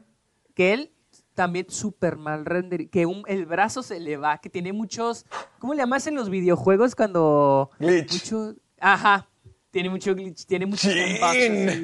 Tiene, o sea, la película estuvo muy mal, o sea, está mal renderizada. Y la volvieron a renderizar y la, creo que la van a volver a mandar. O sea, imagen. Ay, esta O sea, están neta- tratando de arreglar un diseño feo, hacer bien el efecto especial de un diseño terrible. Sí, o, o sea, es que obviamente acabaron la película. Este, o sea, más bien tuvieron la película lista para la, el- para, el para la fecha que tenían, ¿no? Pero imagínate, güey. Imagínate esa mamada, güey. De que. Ay, no. Ay, no. Es que en serio no lo puedo Gente, creer con esa eh, película. básicamente, gente, si ustedes se sienten mal por no haber estudiado por su examen, si ustedes se les olvidó su niño en las prácticas de fútbol o lo que quieran, este ganador de Oscar, este señor reconocido como ser No, uno de no, los no, directores para verse, este hombre revolucionario creó Cats y además la terminó un día antes de estrearse. Ahí Ay, está. no, no, no, no. Es que este hombre neta está cabrón. Qué pedo. Yo digo que esta película va a pasar a la, a la historia, Sergio. Esta Sí, película sí. va a revolucionar el Fácil. mundo. Fácil, fácil. Es, es Rashida Jones, ¿verdad? ¿Mandé? Sale Rashida Jones, ¿no? No, ni sé, ya, ya, ya, ya, guácala. Pura monstruosidad. Ay, no, es que en serio, o sea, digo, ok, la película es mala. O sea, imagínate, ok, ok, es mala, malísima, horrible. Pero entregarle al último minuto, güey, ¿qué es eso, güey? No mames. Ay, no es cierto, qué industria tan decepcionante, en serio. Gente, acuérdense, próxima semana, 25 de diciembre, vamos a hacer, Sergio y yo, un top de los gatos más monstruosos que hayan en la película. Ay, no, no, qué horrible. Y hablando de más noticias, de revolución. Uy, Jackass no, a mí, sí me, volverá emo- a mí sí me emocionó en el esto. 2021, ¿sí? Ah, Sí, a mí sí me. ¿Qué tiene de malo? Te soy, mira, te soy, te soy honesto, la neta a mí me gustó mucho la de, la de, ¿cómo se llama? Ah, la del abuelo, la del... Ah, abuelo sinvergüenza. No, no, la, la, la del abuelo sinvergüenza que no era la de... Zac No, no, no, no, no, no, ese es mi abuelo es un peligro. La de Robert De Niro es mi abuelo es un peligro. Es, Ah, la el abuelo sí. sinvergüenza es la de Johnny Sí, Knoxville. La Johnny Knoxville, que tuvo una nominación al Oscar, ¿eh? Tuvo nominación. ¿Es tú? ¿A, a qué? ¿Mejor, mejor maquillaje? Sí, a mejor maquillaje. Sabía. Sí, sí. Esa película está buenísima. Hijo, ya viste, ganas de verla. Deberíamos de verla también, Sergio. Esa película Sí, está muy padre, neta, se me había olvidado. La neta, la neta a mí sí, sí, sí la disfruté mucho. La neta sí me gustó mucho. Sí, eh, ok, creo que entiendo lo que dices. A ver, se supone que Jackass va a volver en el 2021, pero tú preferirías que siguieran haciendo proyectos como lo que fue El Abuelo Sinvergüenza. Mm, ¿O preferirías No, ya nunca no, volver a ver esto de cámara escondida, de gente que se lastima? es que sacaron una película, güey. Pero sacaron tres, sacaron tres. No, no, no, no, no, no, no, no, espérame, déjame termino, güey. Ah, bueno, perdón. Sacaron una película, güey. Pero no me acuerdo cómo se llama, que era, y era el mismo estilo de un abuelo sin vergüenza. Que era así de, de que se lastiman, pero se veía, neta, se veía Se veía horrible. malísima. Le- No me acuerdo cuál era, pero sí, sí me acuerdo de haber visto algo así. De que iban como que de vacaciones, una madre así. Ni siquiera sé si salía Johnny Knoxville. Pero se veía horrible, güey. O sea, horrible. Y entonces, pues yo nunca la vi, la neta. O sea, y me Pero entonces, ¿por qué te molesta que Jackass regrese en el 2021? ¿O no te no, emociona? No, me, no me emociona, simplemente. Y, y vi las películas y se me hacían bien cagadas, se me hacían bien chistosas. Pero. ¿Te acuerdas de algún momento que te haya gustado en particular de las películas de Jackass? No, yo no me acuerdo, güey, la neta. La neta, ni me acuerdo. Había ¿Tú? cosas geniales, había cosas geniales, hasta cosas tan simples como ver al gordo Preston correr- corretear a women en calzones por la calle. Era lo más divertido del mundo. Wow, O- tú sí las disfrutabas. Sí, es que está bien chistoso. O Chris Martin, creo que era Chris Martin el que era el party boy, que te acuerdas que se ponía a bailar desnudo en las calles. Sí, sí, sí, sí, sí, me acuerdo, sí me acuerdo. Es también o Steve Bow que le ponían ganchos en la boca. Ah, y Steve luego O, que lo. Ah, ¿te acuerdas que una vez lo metieron a un contenedor, a, a un, a un baño portátil lleno de Ah, shit? sí, sí. Y luego sí, lo lanzaron en un bungee. Sí, me acuerdo. O sea, sí, sí, sí, está muy divertido, la neta. Y me acuerdo que hasta sacaron la versión 3D, cuando está el 3D de moda. Sí Eso está no chistoso, importa. la neta, sí está chistoso. Pero más bien yo pienso, no está como que ya no. O sea, yo siento que eso era de los 2000. O sea, Pues es que Ya. todo, Sergio, toda nuestra maldita cultura es reciclar lo mismo. Buen punto. La neta, no puedo, no puedo discutir contra, contra ese argumento. Es que, es que sí, bueno, mira, te voy a decir algo. Si hay un formato que se, que se presta para volver a revivirlo, yo siento que es Jackass, porque Jackass son acrobacias, no una historia. Pueden seguir haciendo. Bueno, eso Es como Circo de Eso Soleil feo. Circo de Soleil, Circo de Soleil roñoso. Ajá, buen punto. Algo así, o sea, pueden crear nuevas Bueno, cosas, sí pueden crear nuevos trucos, pueden crear nuevas tonterías. Y, y ahorita piensa en los efectos y lo que es popular, o sea, podrían crear No, cosas más con todo llevan- lo que somos hoy en día. Y más porque llevan años sin hacerlo. Entonces hay mucho. Yo siento Ya que han de ya estar bien viejos, se van a quebrar. No, no. y aparte, ya sé, güey. Y aparte porque, y aparte porque yo creo que hay mucho que sacar sobre estos últimos años, muchas cosas inteligentes que puede hacer. Si lo hubieran hecho Jackass 4, luego, luego después, como que después de la tercera, como que, ay, calmado, güey. Pero ya ahorita sí es cierto, ahorita como que. dices, O sea, si hay "Ah, algo que sí me emociona de- del pasado, a lo mejor podría ser esto. Porque mira, la última película, la 3, salió en el 2010.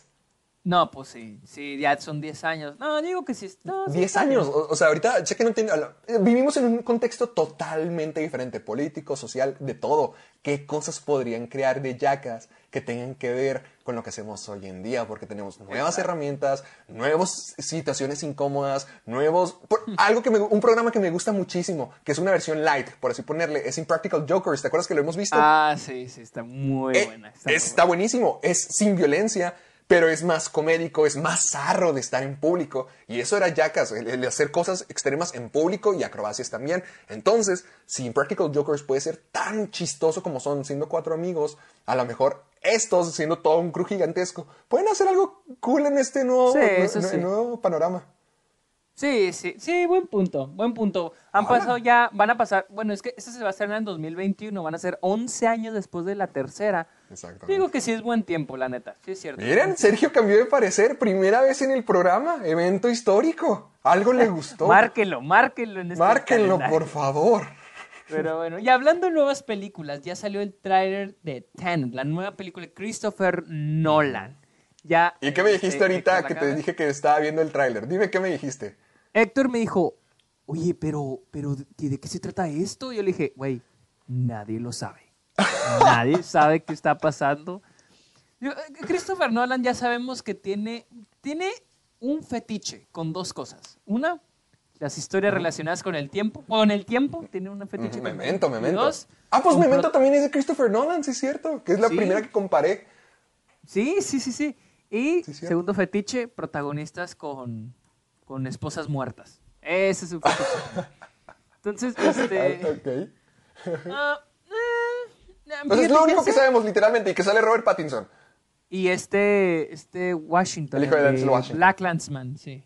Este, Sí. um, yo la vi, mi teoría es esta, o sea, por lo que yo vi, según yo, podría ser algo así, no sé si como detectives, una agencia, algo, como que agentes que ayudan a lo mejor a resolver algún caso, alguna manera, a través de una droga, porque ya es que les forzan una droga y como que pueden regresar en el tiempo y como que pueden volver a armar, como que perciben el tiempo de manera distinta. Yo siento que a lo mejor es eso, como que una agencia o alguna organización específica agarran a este tipo y le muestran que puede, no sé, no sé qué sea, cuál sea su rol en la historia, pero yo siento que a lo mejor ha de ser eso. Cómo puede percibir el tiempo de maneras tan distintas y tan especiales que puede resolver crímenes o asesinatos con ese poder. Yo la neta no tengo teorías. Tú sabes que a mí no me gusta hacer teorías con, con los trailers y prefiero pues pues ser este sorprendido. Lo que sí es que. No, la verdad es que se ve muy padre. sí se ve, se ve interesante. O sea, es que yo Cristo, mira, antes a mí me gusta mucho Christopher Nolan, pero sus últimas películas a muchos no les va a agradar lo que voy a decir. A mí no me gusta casi. oye, pues nunca, cada vez que dices algo así, ya sabemos que se viene. ¿Te acuerdas de, de Joker? Son puras mamadas. Puras mamadas. No, puras mamadas los fans. Este, con Interstellar, güey, también es lo mismo. O sea, es que mira, siento, Dígalo. siento, no me caen bien. Yo antes me consideraba un fan de Christopher Nolan hasta que comenzó esto de que la gente empezó de que no, Christopher Nolan es Dios, es la, o sea, todo lo que toca es oro. O sea, y no, o sea, yo ya dije que no, no mamen, no mamen. o sea, con Interstellar hay gente que la mama demasiado. Para mí es una película ok, con agujeros en la trama, como sucedió con The Dark Knight Rises, aunque The Dark Knight Rises yo sí la disfruto mucho. Um, Inception se me hace bien, se me hace padre Uh. también. O sea, pero se me hace ok, se me hace Ese bien. fue como, e- ese fue el, el- no el peak, pero como la parte más importante de Christopher Nolan, ¿no? Que cuando empezó a, o sea, ya era muy importante, pero ese es donde se convirtió ya en el director que todos, todos reconocían a partir de esa época, ¿no? Mm, No, se me hace que con The Dark Knight. Se te hace. Sí, a mí con- se me hace que con The Dark Knight. Güey, tuvo, tuvo creo que siete nominaciones, a- seis o siete nominaciones al Oscar con The Dark Knight. Es la peli- creo que es la película que más, no sé si esa Dunkirk ha sido la película que más nominaciones le ha dado a su- una de sus películas. Entonces, A, a mí no Dunkirk me se- gusta Dunkirk. a y creo que a ti tampoco, te gustó. No, tampoco. Y, y digo, ok, es muy buen director, pero siento que los fans son muy, o sea, como que lo maman demasiado. Es la diferencia entre los fans de, de Christopher Nolan y los fans de Quentin Tarantino. Los fans de Quentin Tarantino. No, que también tú solías ser uno de los míos que decías de que Sí. Quentin Tarantino es mi director Sí, favorito como yo, no. como tú estabas conmigo y después de que, no, ¿sabes qué, Héctor? Ya, ya lo pensé mejor, ya, ya hablé con mi Sí, maestro ya de lo, cine, ya lo superé. ya ¿Cuál me- ya cuál- discutí". ¿Cuándo dije eso? Una vez que te fui a visitar al paso, tú me dijiste, no, no, no, ya no es, es que hablé con mi maestro de cine y me puso en contexto no, y la verdad es que tenía que fue razón. en una clase que fue en una clase en una clase una vez estábamos hablando no recuerdo de qué chingados están hablando y, y yo mismo me puse a pensar pues es que los de Tarantino están padres están muy chingonas y lo que quieras pero como que no me deja nada entonces no, oh, oh, no le estoy quitando mérito no le quito mérito a Tarantino pero no me deja nada como ver una película de Scorsese o de Lynch o de Fincher. Sí, las de Tarantino están chingón. A mí todas me gustan, no hay ni una. A ti, por ejemplo, no te gusta Jackie Brown. A mí todas Sí. las de Tarantino me gustan, se me hacen muy chingonas. Pero no hay como que algo que, ah, para reflexionar o algo que diga, ah, mira, pues la encontré esto, el otro. O sea, si las vuelvo a ver, es lo mismo y lo mismo y lo mismo. Me entretienen, nunca me aburren, pero no encuentro algo nuevo. Más que, más que, esto es gracioso, pero no más en Once Upon a Time in Hollywood. La, la única que digo, la Qué curioso que es la, y es una, wow. creo que siento yo todos quedamos un poquito. ¿Insatisfechos? Sí. Insatisfechos, Sí, sí. insatisfechos. Exactamente. Pero, Pues mira, y es la diferencia. Yo siento que con la- el fandom de Tarantino, los fans aceptan cuando Tarantino decepciona o cuando tiene un bajón. o algo. que es que con Christopher Christopher Nolan, Nolan no, que dicen, "Es un genio, es, cállate". es un genio. O sea, lo que con Dunkirk decían es que es una película experimental. Güey, mis huevos. Pe- película experimental es la de Boyhood, güey. Esa sí es una película experimental. El Club de Pero los Amargados, un programa para toda la familia. Recuerden sintonizarnos y verlo con sus queridos hijos. Sí, o sea, es que, es que neta, o sea, lo, lo del fandom de Christopher Nolan sí es muy molesto. El de Tarantino sí he visto gente que sí dicen de que no, Tarantino, pero, pero la mayoría de la gente, los fans de Tarantino, sí, sí, sí admiten cuando No, pues Jackie Brown casi no me Brown, gustó. A mí sí me Death gusta, Proof, pero. Once Upon a Time in Ajá, hacer- dicen, bueno, es que tuvo un bajoncillo en Death Proof o algo así. Que a mí, a mí yo amo Death Proof también. Ya, pero, pero lo aceptan. Los fans de Tarantino lo aceptan. Pero con Christopher Nolan, no. Son aferrados, güey. Son así de que no, es lo, me, es lo que hace Nolan es lo mejor, es visionario. O sea, güey, chill güey, tranquilo, o sea, Pues ahí lo tienen, queridos amigos. Sergio dice que Quentin Tarantino y Christopher Nolan se la pelan al parecer. Ay, yo no dije eso. Eso, dije dijo. eso, Si no quieren dije eso. contestarle, mándenle no sus dije mensajes a el Sergio Muñoz por Twitter. Sergio dice que apestan y que sus No, fans yo no dije también. eso. No, no dije eso. no mames, yo era fan de esos güeyes también. Pues por eso, eso O te sea, hace apesto, peor. apesto yo. Apestas tú también. Ay, Hipócrita. Y ya para finalizar, la última, la última noticia. Ya salió una lista, IndieWire sacó una lista de las mejores actuaciones y películas de acuerdo a 300 críticos. Críticos. Vamos a darle una pasadita rápida a esta parte. Tenemos, por ejemplo, a ver, ¿qué- mejor película. La mejor película de acuerdo a esos 300 créditos es Parasite. ¡Oh! Parasite es la mejor película por estos créditos. ¡Maldita Las- sea! La neta está buenísima, está buenísima. Es- la segunda ni cómo es pelearlo. The Irishman. Ah, Irishman. La tercera es Marriage Story. A mí me gustó más. Marriage Story que Irishman, fíjate. No, yo sí me quedo con The Irishman. A mí sí me... Mm, Es que, Ahí. es que Marriage Story, mientras más la pienso, menos siento que menos me gusta. Marriage- ¡Cállese, basura! Marriage Story es de las mejores películas del año. Sí, sí es de las mejores, pero mm, no sé. Ah, Once es que a mí me gusta, es que no tienes corazón, Sergio. Once Upon a Time in Hollywood. Fíjate que la crítica amó Once Upon a Time in Hollywood. Yo no la pondría. Pero porque es una celebración de la misma industria, ¿no? Pero la crítica no es tanto dentro, no es tanto la industria. ¿Qué, qué alaban la crítica en esto? Mm, no sé, los personajes. Se nota que amaron. No, no se me hacen los mejores morir. personajes de Tarantino. Hasta la película pasada se me hacen mejores. La de No te creas, se me hace que gustan más. se, se me hace que sí, sí, sí es eso que dices lo de, lo de la industria y los Sí, es que es como que miren la maravilla que es a lo que nos dedicamos. Buen punto. En quinto Luego- lugar, Portrait of a, Lady on Fire, la que te decía, que está, muy buena. En Sí, and está Glory. Dolor y Gloria de, de, de Almodóvar. Séptimo, Una película que no Uncut va a ser Gems. mencionada en el número. Uncut. Gems, Uncut Gems, Uncut Gems, Uncut Gems. de. En octavo lugar está eh, The Souvenir de Esa nunca había escuchado de ella, fíjate. No, de hecho la voy a ver yo ahorita que me vaya. ¡Oh, La- la- por ya la tengo y todo. Eh, Es que, ah, El alzado Sergio Muñoz. La, en noveno lugar, Joker. Mm, Para que veas. eh, Little Woman, pues todavía no sale. The Farewell también. Yo ya quiero ver Little Woman. Yo quiero ver Mujercitas. Sale no, en Navidad. Acá sale en Navidad. Sale todo lo que amas. Sale Saoirse Ronan y Timothy Chalamet. Oh, sí. Uh. Eh, Knives Out. ¿Cómo puede estar en el número Out, 12? Trans, Transit, The Lighthouse, Us, The A Lighthouse. Hidden Life. ¿Cuál se llevó el premio? ¿Fue The Lighthouse o no se lo llevó en el... Ah, no es un premio, el- más bien esa es una lista, es una lista. No, no, no. ¿Te acuerdas de que en- no sé si era Cannes o... Ah, no, no, no, no. Cuando se estrenó en Cannes, The Lighthouse fue estrenada ahí, pero no entró en, no entró en, en, en, este, en competencia. Pero unos amigos estuvieron ahí en Cannes cuando The Lighthouse, dijo- dijeron que hicieron cuatro horas de fila para entrar a verla y pudieron verla. Y no, la que ganó la Palma de Oro fue Parasite, la que ganó la Palma de Oro. fue Ah, no, pues sí, todo tiene sentido. También es y una como me- estos críticos dijeron que el mejor director del 2019, pues Bong Joon-ho por Parasite. Segundo lugar, The Irishman. Tercer lugar, eh, Quentin Tarantino. O sea, lo Cuarto mismo. sí, cuarto lugar, Celine Sciamma, también que la, la conocí también a ella. Oh, eh, por Portrait of a Lady on Fire. Y en quinto lugar, los Safdie por Uncut Gems. También tenemos a Noah Baumbach por Marriage Story, Pedro Almodóvar, Greta Gerwig por Little Women. ah, La Hope souvenir es la única que no me suena, fíjate. Todd Phillips por... Mira, Todd Phillips a mí no me gusta como... No me gustó su dirección. A mí sí me gustó demasiado su dirección. De Joker se me hizo fantástica. Ah, a mí no me gustó. Siento que sí falla. La dirección siento que es lo que más falla en la película.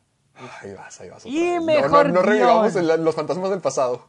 Mejor guion, Parasite otra vez, Marriage Story, Once Upon a Time in Hollywood, uh, The Irish. Porque Once Upon a Time in Hollywood la tienen súper alto. Te digo que los críticos la amaron. Le Tenemos encanta. Gems, uh, The Farewell. Tenemos las mismas en guion. Sí. Mejor actriz, mejor actriz. Lupita Nyong'o es el número uno por Us.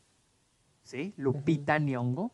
En mi opinión, híjole, no sé, siento que ella sí fue la... Para mí, mejor, para mí me gustó más ella que Scarlett Johansson. La neta, creo que sí. A mí me gustó más Scarlett Johansson. Es que no sé si es el porque la película de. Us. ¿Te acuerdas que en cuanto salimos de ver la película de Us, yo fui el único que sí se sintió insatisfecho? Y tú y Luis estaban Sí, de sí, que, sí. oh por Dios, la mejor película de Jordan Peele del mundo. Sí, pero ya después, con, con paso- como va pasando el tiempo, ya la, pues ya la va superando, ¿no?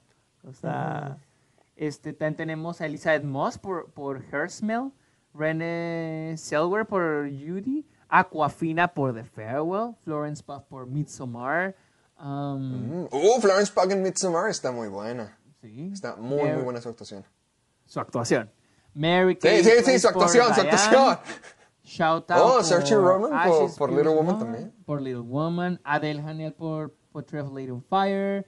Sí, o sea, tenemos un poco el mismo. Ah, tenemos a Noemi Merlanten por Portrait of Lady on Fire. Charlize Theron por Bombshell. A Aisling Franciosi por The Nightingale. No puedo creer que Ana de Armas esté tan abajo. Ana de Armas en Knives Out fue gloriosa. Pues sí, pero ¿has visto las otras películas de arriba? Por, eh, por ejemplo, es que lo mismo, Lupita Nyong'o me gustó, pero Oz, para que sea la primera, sí se me hace como que... No, pero pues estamos hablando de la actriz, güey. Es que actuación. estoy enojado con esa película y a lo mejor como... Bueno, bueno, está Sí, bien. sí, sí. Yo digo que por la película no, no, no, eh, sientes bias, sí. sí. Eh, Sí, sí. actor, mejor actor, la fa- el favorito de la crítica es Ah, Adam ¿qué te Driver, seguido por Antonio Banderas Antonio en Dolor y Banderas. Gloria. Luego Adam Sandler por amigo. Gems. En cuarto lugar, Joaquin Phoenix por Phoenix. Joker. Y en quinto lugar, Robert De Niro por The. Irishman. Luego Leonardo DiCaprio por Once Upon a Time in Hollywood. Oh, Eddie Murphy por Dolomite is My Name. Ayer en la noche, Eddie Murphy estuvo en Saturday Night Live y dicen que hacía el mejor capítulo en años. O sea, era como que lo más esperado en la vida. Oh, ok. Tenemos a Taron Egerton por Rocketman, ¿no? Se me olvidó ese men. Song Kang-ho por Parasite. La neta, este cabrón deberían darle nominación sí o sí. O sea, wow, lo amé. También tenemos a Brad Brad, Pitt, Pitt. está dos veces en la lista. Brad Pitt. Yo prefiero Brad Pitt de Ad Astra que el de Once Upon a Time in Hollywood. Mm. Fíjate que la, la cosa que más me gustó de Once Upon a Time in Hollywood es Brad Pitt. Brad Pitt. Sí, ah, no, a mí también, a mí también me gustó mucho, pero prefiero no, de- a la actuación de él en Ad Astra. Oh, es que los dos me gustaron mucho. Ad Astra sí sigue, creo que sigue estando en el número 10 de mis favoritas del año. Pero Once Upon a Time in Hollywood eh, es de mi director favorito. Y pues el mejor personaje que hizo y que escribió terminó siendo Brad Pitt. Así que no sé, no sé. Pero sí te entiendo. O sea, cualquiera de los dos voy a estar feliz. Sí, sí. A mí me sorprende a- que Willem Dafoe esté tan abajo. A mí me sorprende en general que The Lighthouse, a pesar de que sí esté en las listas, esté tan abajo. Yo pensé que esas iban a ser las películas que iban a competir con. con ¿te, te acuerdas en ese momento de Irishman, Joker y todo eso? Sí. Y ahorita ya quedó como que más de, que, de, Pues es de que- lo mejor del año, pero no lo mejor del año. The Lighthouse, ya, eh, The Lighthouse sigue en mi top 10 de las mejores películas, de mis fa- favoritas del año. Pero sí, quedó muy, quedó muy olvidada, la neta. Este, también tenemos a Jonathan Price por Los Dos Papas, que wow, que la ¿Ya la es- viste, maldito? Y también es de Netflix, por cierto. Sí, la vi en el cine, ya está en Netflix, ya está en Netflix, pero la vi en el cine hace dos semanas, creo. Está asombrosa, la neta. ¿Qué quieres? Te voy a decir algo que te va a sorprender. O a ver qué me dices, quiero que me digas. Matthew McConaughey, como del Beach Bomb, está en la lista de mejores actuaciones. No me Y tú sorprende. odias esa película. Sí, la neta no me gustó. No, no me gustó nada. Hay gente que sí le gustó mucho. Le- Es más, mi crítico favorito, David Erling, este, la puso en su top 25 de las mejores películas del año. No, la neta no, no, a mí no me gustó, la verdad, y sí, no. Dígalo, dígalo como es. No, no me gustó, la neta, no me gustó. Entonces, Ahí el elegante. Es que sí está horrible y no me gustó nada, nada, nada. O sea, entiendo que, que Harmony Korine quiere experimentar con algo y le doy mérito, la neta, le doy mérito a ese güey por, la- por, por tratar algo nuevo, pero no funcionó, la neta. No funcionó. No, no, no Y está mira. bien hecho. También tenemos Mira, actriz. Sí, este, de soporte. de, de reparto tenemos Laura Dern en Marriage Story. Sí. Híjole. ah, la Sí, neta- yo sí estoy concuerdo. De todas las que están en esta lista, Eh, Yo no, pues no he visto. Little Woman ni The Farewell, pero Laura Dern en Marriage Story sí está padre. Ah, Solo ella no es el enfoque principal, pero siento que como eso, actrices de reparto, oye, sí lo, sí lo logra. Sí, pero es que a mí se me hace que está repitiendo su papel en Big Little Lies. Es exactamente el mismo papel y para mí eso no tiene ningún mérito. Estás repitiendo lo que ya haces en otro lado. Entonces para mí eso no tiene, tiene cero mérito. Ahora toda la gente está con que es que el speech que da, el speech está escrito por Noah Baumbach. O sea, el, el mérito es de él, Él, por escribir sí. el guion. ¿sí? La actuación de ella está bien, está muy buena. Sí, es muy buena. Muy pero, buena. pero es la misma que Big Little Lies. Estoy viendo al mismo, el personaje de Renata, creo que se llama Renata, en, en- en- en Marriage Story, como una abogada ahora. Creo que, no, de hecho creo que en, en- en Big Little Lies también es una abogada. O sea, es el mismo, mismísimo personaje. Entonces para mí eso no tiene ningún mérito. Me quedo con Jennifer López, la neta. ¿En serio? ¿Prefieres a que- Jennifer López? Sí, sí, prefiero a Oh. Jennifer López. A Flor- Es muy buena Eh, Jennifer López en esa película, pero no... no... Todavía no veo. a- yo siento que voy a terminar amando a Florence Puff and Little Woman, pero pues todavía no la veo. Pero Margot Robbie por Once Upon a. Time in Hollywood está en esto. Margot Robbie que todos estamos de acuerdo que fue no la peor parte, pero una parte que ni siquiera debería de estar en esa Uy, ya película. sé quién sí es mi favorita. No, never mind, ya no es Jennifer López. Julia Fox en Uncut Gems. Ella es mi favorita. Ay, vas otra vez. Tenía que ver Uncut no, no, Gems. no, no, no, no. Ella sí está de que no mames. Y es su primera vez actuando. Es más, todos los casi, yo digo que el 80% de los que salen en Uncut Gems son ¿Su nunca vez? actuado antes. Ajá. Uh, O sea, el único, los únicos que sé que sí son actores son Adam Sandler y la Keith Stringfield, creo, el que sale en Atlanta. Son los únicos que sé que son, eran, eh, siempre han sido actores, o allá antes habían actuado en algo. Todos los demás, no, Kevin Garnett, Julia Fox, muchos incluso de los que aparecen ahí son joyeros reales que trabajan en la 47 aquí en Nueva York. Entonces, la neta, wow, con la- el, el mérito es de los Safdie, por saber cómo dirigir personas pobre que no son fanboy. actores. Fanboy. Sí, soy fanboy. Y luego como actor de reparto tenemos a número uno, Joe, Joe Pesci. Pesci, sí, señores. Sí. No, espera. Joe Pesci o Al Pacino, no sé. No, para mí es Joe Pesci porque es... A mí Joe Pesci, yo me quedo con Joe Pesci. En segundo lugar tenemos, aquí está, Brad Pitt. Brad Pitt, Tercer lugar, Al Pacino. Cuarto lugar, Willem Dafoe. Willem Dafoe. Qué bueno que le Eso. pusieron en cuarto lugar, la neta, porque sí. La neta, yo creo que mi primer lugar estaría entre Joe Pesci y Willem Dafoe, porque la neta, su actuación está de que qué pedo. En quinto, Song Han Ho, como dije, en Parasite, también, qué bueno que se lo dieron. Alan aquí- a ver, ¿tú, tú que eres el fanboy número uno de Mr. Rogers, ¿qué tal estuvo Tom Hanks? Tom Hanks actúa súper bien, pero la película no le ayuda, la neta. La película, ¿La película no está mala? Ay, a mí se me hizo ok, ok. Ok. Aba- es más, abajo el promedio, yo siento que...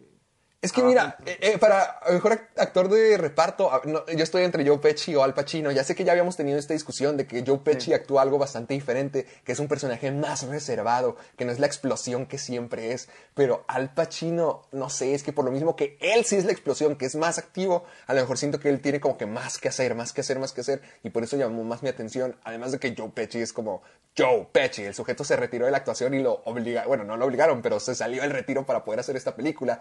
Y Al Pacino, siento que no ha tenido la mejor carrera en, en un largo tiempo. Sí, así sí, que, sí. eh, que todavía pueda hacer esto para mí sí es como que, uy. Sí, sí. Pues ah, yo sí me quedo. Yo no, yo estoy entre Willem Dafoe y, y, y Joe Pesci, la neta. Willem Dafoe por, por The Lighthouse. Y luego tenemos fotografía. 1917 es la favorita de los críticos. Quiero ver por- esa, o sea, una maldita toma, ¿verdad? O sea, bueno, que parece una maldita toma. Sí, Yo sé una que sola- Sí, de cortes escondidas. Después, en Sí. segundo lugar, Once Upon a Time in Hollywood. Ay, no estoy de acuerdo. Prefiero.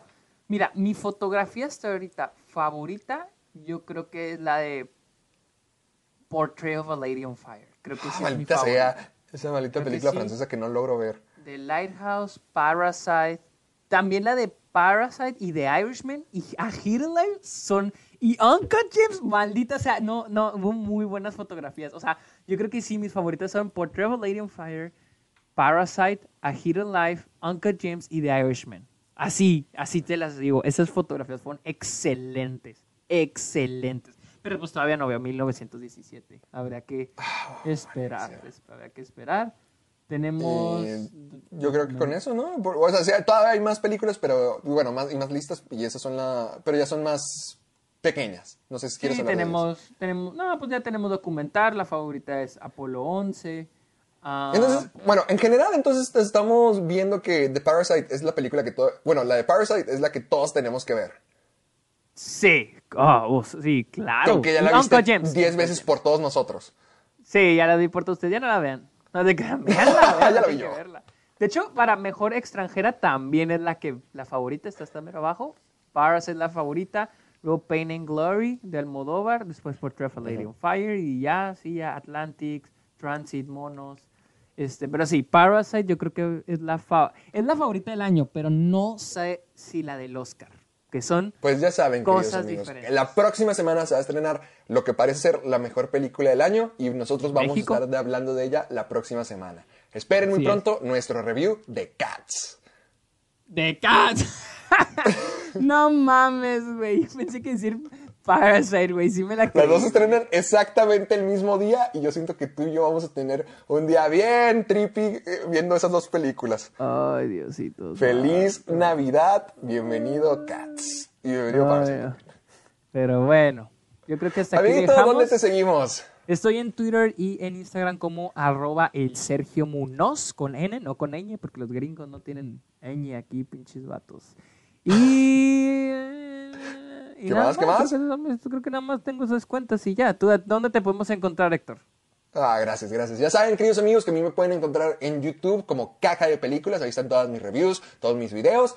Y también me pueden encontrar en Twitter y Facebook como Caja de Películas. Y en Instagram me pueden encontrar como Soy Héctor Portillo. Y ahí estamos subiendo todas, todas, todas las cosas. Y ya saben, queridos amigos, que esto es el Club de los Amargados. Y nos pueden estar escuchando en Spotify, iVoox y iTunes. Nos pueden descargar y llevar con ustedes para poder escuchar todos, todos los programas que nosotros hemos dicho. Además de que todos los programas están disponibles en... sergiomuñozesquer.com diagonal amargados. Ahí están todos los episodios completitos. Ahí los pueden encontrar, incluso descargar en MP3. Perfecto, ahí los pueden descargar, se los pueden llevar incluso y pueden tener mucho, mucho material para escucharnos, pero también ya saben que estamos aquí en Spotify, iTunes e Instagram. Eh, eh, dije Ah, ¿qué dijo en Instagram perdóname, todos comienzan con I, todos comienzan con I. Sí, pero ya saben que nos pueden encontrar en esas tres plataformas, al igual que la próxima, bueno, no, de hecho, la próxima semana no, en dos días, esto está subiéndose lunes en teoría, el miércoles se va a subir nuestra discusión entera de Star Wars, el ascenso de Skywalker. Lo, va- lo- lo hicimos así porque queremos, agárrense, porque se va a poner feo este pex. Lo hicimos así porque queremos entregarle todo nuestro tiempo y toda nuestra pasión a Y Star todo Wars. nuestro odio. Sí, básicamente.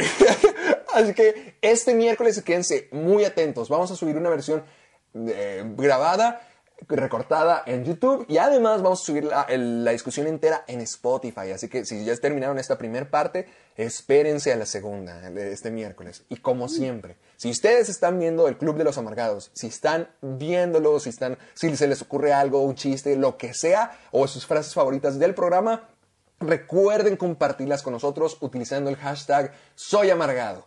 Todo lo que tenga que ver con el Club de los Amargados que quieran que Sergio y yo veamos fácilmente es con el hashtag El Club de los Amargados y más importante aún, el hashtag Soy Amargado. Utilícenlo Así para es. mandarnos sus historias, sus tweets y cual... Ah, hijo, hace poquito una chica nos mandó una imagen de un cuaderno que llenó con nuestras sí. frases, que estaba genial.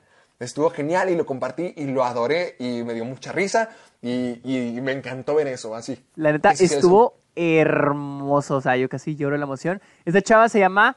Ok, está en, en- en Twitter como arroba arrebolefimero.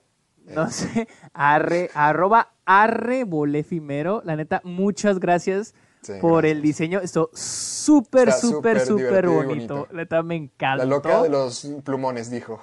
Wow, la neta sí estuvo, la neta estuvo con madres. Me encanta. Sí, no, muchísimas gracias. Apreciamos muchísimo sus regalos. E igual, de la misma manera, si ustedes quieren mandarnos, eh, si se les ocurre también mandar dibujos, eh, escritos, eh, alguna parte favorita del programa o algo que quieran preguntar, saber. Ahorita en este programa no contestamos preguntas porque teníamos muchas, muchas noticias y como pueden ver, logramos hacer, pues básicamente un programa entero.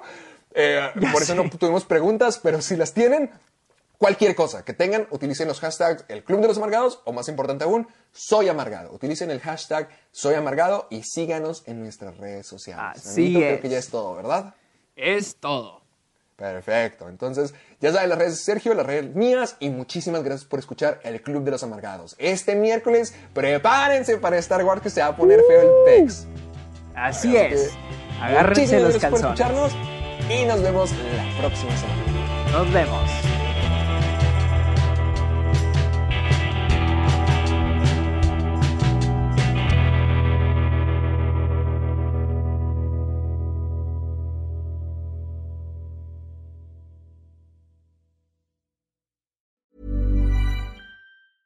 ¿Te preocupas por tu familia? Entonces, ¿por qué darles solo huevos ordinarios cuando pueden disfrutar de lo mejor? Eggland's Best, los únicos huevos con ese delicioso sabor fresco de granja, además de la mejor nutrición, como 6 veces más vitamina D, 10 veces más vitamina E y 25% menos de grasa saturada que los huevos regulares, además de muchos otros nutrientes importantes. Así que, dales los mejores huevos. Eggland's Best, mejor sabor, mejor nutrición, mejores huevos.